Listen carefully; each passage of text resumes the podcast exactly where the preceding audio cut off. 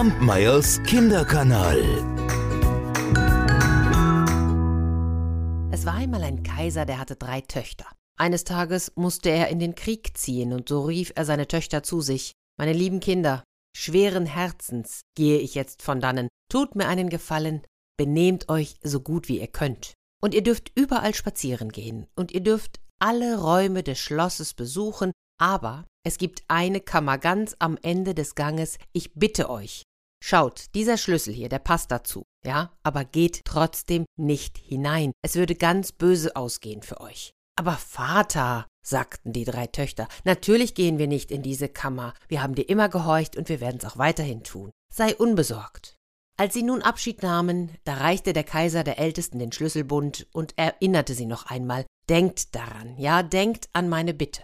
Alle drei küssten den Vater zum Abschied auf die Wange, und ja, sie waren traurig, sie waren einsam ohne ihn, und dennoch gingen die Tage weiter. Morgens, da lernten sie, da lasen sie, nachmittags, da verbrachten sie ihre Zeit im Garten. Und eines Tages, da sprach die Älteste zu den beiden anderen, sollen wir nicht doch einmal in die verbotene Kammer schauen? Aber nein, der Vater will es nicht. Ja, aber woher soll er's denn wissen? Hm? Wir müssen es ihm doch nicht sagen. Aber wir haben es ihm doch versprochen. Ach, was soll denn passieren? Da wird schon kein Ungeheuer drin sein, oder? Kommt, wir wollen einmal nachschauen. Und schon standen sie auch schon vor der Kammer, wie auch immer das zugegangen war. Die Älteste steckte den Schlüssel ins Schloss und drehte ihn um. Knarrend öffnete sich die Tür. Aber was war drin? Gar nichts. Eine schmucklose Kammer, so wie es viele im Schloss gab. Nichts Besonderes. So gingen sie hinein und sahen, dass in der Mitte ein Tisch stand. Darauf, da lag ein kostbarer Teppich. Und auf dem Teppich ein großes Buch. Da wurde die Älteste neugierig, trat hinzu und las Die älteste Tochter des Kaisers wird einen Prinzen aus dem Osten heiraten. Oh, da strahlte sie, weil das gefiel ihr. Da lief auch schon die zweite hin und las die zweite wird einen Prinzen aus dem Westen heiraten. Oh, wie freute sich auch die zweite. Die beiden kicherten und lachten. Die jüngste, die stand noch an der Tür und war sehr, naja, sehr verzagt. Nun geh schon, sagten die beiden Ältesten. Nein, ich will nicht. Aber die beiden Schwestern schubsten sie vorwärts bis vor das Buch. Da las die jüngste Die jüngste Tochter des Kaisers wird einen Eber heiraten. Da stand die jüngste wie vom Blitz getroffen da. Was? Sie sollte ein Schwein heiraten? Wären die Schwestern nicht gewesen und hätten sie festgehalten, da wäre die Jüngste in Ohnmacht gefallen. Aber die beiden trösteten sie. Hey, glaub das nicht. Das, das kann gar nicht sein, weißt du? Und wenn, wenn, wenn plötzlich so ein Tier kommt, dann, dann schickt der Vater Soldaten und vertreibt es. Die Jüngste, die sagte nichts. Wir haben unser Versprechen gebrochen. Einen Eber. Daran dachte sie immerfort. Und nun wurde sie bleich und still, hatte an nichts mehr Freude. Sie saß nur noch da hatte die Hände still im Schoß. Endlich kam der Vater heim. Froh liefen ihm die drei entgegen, und auch der Vater war glücklich, und deshalb merkte er zuerst nichts von der Veränderung der Jüngsten. Erst als sie noch blasser wurde, da durchfuhr ihn der Gedanke, sollten sie meine Bitte abgeschlagen haben, waren sie vielleicht in der Kammer, und er rief sie alle drei zu sich. Sagt mir die Wahrheit. Ja, Vater, wir waren in der Kammer. Ach, da grämte er sich aber er tröstete auch die Jüngste. Es hilft nichts, sagte er, geschehen ist geschehen. Und nach einer Weile sprachen die Prinzessinnen nicht mehr davon. Dann aber kam eines Tages der Prinz aus dem Osten und freite um die Älteste. Oh, große Freude und eine wunderschöne große Hochzeit. Bald hielt ein Prinz aus dem Westen um die zweite an, und wieder gab es eine Hochzeit. Die jüngste, die war fast stumpf vor Angst. Die Weissagungen waren eingetroffen. Ja, da könnt ihr euch vorstellen, wie schwer es ihr ums Herz war. Sie aß kaum noch, ging nicht mehr in den Garten, machte sich nicht mehr hübsch. Der Vater tröstete sie so gut er konnte. Er machte ihr Mut. Doch die Zeit ging dahin, und tatsächlich eines Tages stand ein Eber auf dem Schlosshof. Der Kaiser lief ihm entgegen. Der Eber sprach Möge dein Antlitz strahlen, mächtiger Kaiser, Gesundheit möge dir beschieden sein. Willkommen, mein Freund, was führt dich her? Ich möchte um die Hand deiner jüngsten Tochter anhalten. Da erschrak der Kaiser, und gleichzeitig wunderte er sich über die, die wohlgewählten Worte des Schweins. Der Kaiser wollte Nein sagen, aber da sah er vor dem Tore viele, viele Schweine. Und so sagte er lieber, nun, wir wollen die Hochzeit festsetzen, in einer Woche soll es soweit sein. Was sollte der Vater tun? Er versprach es dem Schwein, und so lief der Eber zufrieden davon. Die Jüngste aber, die weinte. Mein Kind, das ist ein besonderes Schwein, glaub mir, da ist ein Zauber dabei. Und schließlich konnte auch die Jüngste sagen, Vater, ich werde mich fügen und annehmen, was mir beschieden ist. Dann kam der Hochzeitstag. In aller Stille wurden sie getraut, es war keine große Hochzeit.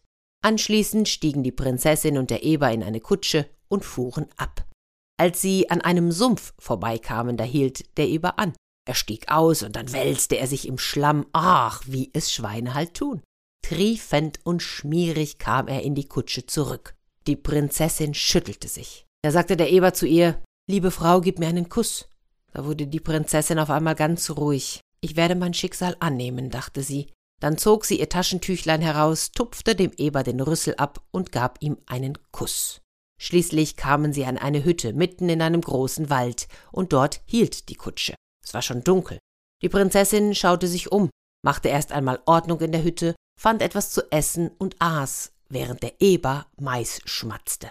Dann richtete sie ein Lager her, und weil es Nacht war, legte sie sich zur Ruhe. Der Eber legte sich zu ihr. Sie war so müde, dass sie ganz schnell einschlief.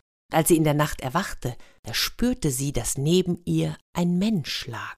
Sie wagte es nicht, sich zu rühren. Und als sie am nächsten Morgen erwachte, da saß der Eber an dem Lager. In der nächsten Nacht schlief sie nicht ein, weil sie so aufgeregt war. Und der Mensch neben ihr fing an zu sprechen. Du bist zu mir gekommen. Ich bin verzaubert, muss am Tage ein Eber sein. Fürchte dich nicht vor mir. Und so war es nun. In der Nacht warf der Eber die Tierhaut ab, war ein Mensch und lag neben der Prinzessin. Und sie redeten und sie redeten und sie küssten sich. Und nun, nach einiger Zeit, da spürte die Frau, dass sie ein Kind bekam. Da sorgte sie sich, was werde ich wohl auf die Welt bringen? Ein Menschenkind oder ein Ferkel? Und eines Tages, da saß sie ganz allein vor der Hütte, als eine alte Frau des Weges kam. Ach, wie freute sich da die junge Frau, einen Menschen zu treffen, mit dem sie reden konnte, tagsüber reden konnte. Sie winkte die Alte heran, und die Alte schaute die junge Frau an und sagte, Du hast Sorgen, mein Kind. Verrate sie mir, ich verstehe mich auf viele Künste. Ach, Mütterchen, dann weißt du bestimmt, warum mein Mann am Tag ein Eber sein muss. Ah, mein Kind, da gibt es ein Mittel. Nimm diesen Faden und binde ihn deinem Mann in der Nacht um das Bein, ohne dass er's merkt. Du wirst sehen, er bleibt ein Mensch. Da dankte die junge Frau herzlich, als die Alte weiterging. Sie versteckte den Faden, und in der Nacht, da stand sie leise auf, band den Faden um das Bein, aber beim Knoten, da riß der Faden. Da erwachte ihr Mann. Was hast du getan, du Unselige? Alles hast du zerstört. In drei Tagen wäre ich erlöst gewesen. Ach, ich bin von der Alten verwünscht worden, die dir begegnet ist. Ich bin der Sohn eines Kaisers. So gerne möchte ich wieder ein Mensch sein. Nun hast du alles kaputt gemacht. Ach, wie lange muss ich nun diese Tierhaut tragen? Wir müssen uns trennen. Ich gehe fort.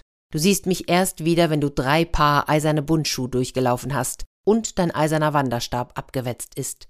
Und schon war er verschwunden. Sie weinte, sie verwünschte die Alte. Dann stand sie auf und ging in die nächste Stadt. Sie ließ sich drei Paar eiserne Bundschuhe machen und einen stählernen Wanderstab und dann machte sie sich auf den Weg. Sie ging und sie ging und sie ging und sie ging und sie ging durch neuen Länder, durch weite Wälder und Sümpfe. Zweige schlugen ihr ins Gesicht.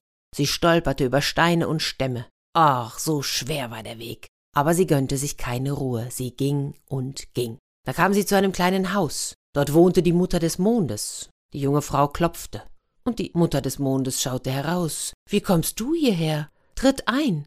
Ach, Mütterchen, meine schwere Stunde ist gekommen, hilf mir. Ja, meine Tochter, komm herein. Und als das Kind geboren war, da erst erzählte die junge Frau, ich suche meinen Mann, weißt du, wo er ist? Nein, mein Kind, aber ziehe nach Osten zur Mutter der Sonne. Zum Abschied gab es einen feinen Hühnerbraten. Achte auf die Knochen, verliere keinen, du brauchst sie noch, du musst sie alle mitnehmen. Die Frau zog neue Bundschuhe an, denn die ersten waren schon durchgelaufen. Sie dankte der Alten herzlich, nahm das Kind auf den Arm, den Beutel mit den Knochen auf den Rücken, den Wanderstab in die Hand. Und so ging sie weiter und ging und ging. Über flaches Land, durch Sandwüsten, über Felsen. Todmüde kam sie zum Schloss der Sonne. Die Mutter der Sonne begrüßte sie freundlich. Nein, wir wissen nicht, wo dein Mann ist. Er wird im tiefen Wald sein. Die Sonne hat ihn noch nicht gesehen. Du musst zum Wind gehen, der weiß es sicher. Und auch sie tischte Hühnerbraten auf. Verliere keinen Knochen. Die Frau wechselte die Schuhe, zog das dritte Paar an, nahm das Kind auf den Arm, den Beutel mit den Knochen auf den Rücken, den Stab in die Hand. Sie ging und ging. Da kam sie zu einer riesigen Felsenschlucht. Dort wohnte der Wind. Die Mutter des Windes begrüßte sie und hörte ihren Kummer. Dein Mann wohnt im tiefsten Walde. Eine Hütte hat er gebaut aus Stämmen und Flechtwerk. Ganz allein lebt er. Und auch hier bekam sie Hühnerbraten und tat die Knochen in den Beutel. Die Mutter des Windes sprach mit ihr, geh die Milchstraße entlang, bis du zum Wald kommst. Und die junge Frau gönnte sich keine Ruhe mehr, solche Sehnsucht hatte sie.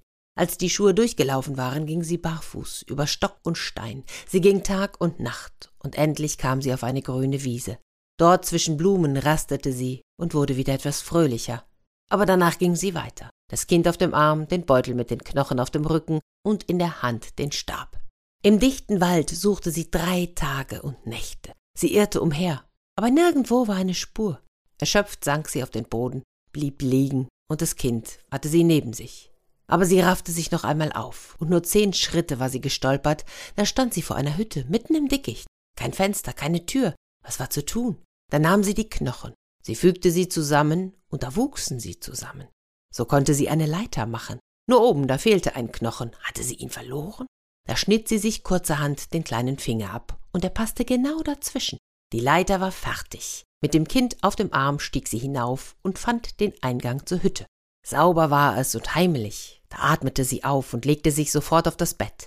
Mit dem Kind im Arm schlief sie fest ein. Da kam der Mann nach Hause, und er traute seinen Augen nicht. Fast hätte er seine Frau nicht erkannt, so sehr hatte sie sich verändert auf dem langen, schweren Weg. Ganz behutsam streichelte er sein Kind. Und als die Frau erwachte, oh, was war das für eine Freude. Sie umarmten einander und vergaßen alles, was geschehen war. Liebste, du hast mir das Leben wiedergegeben.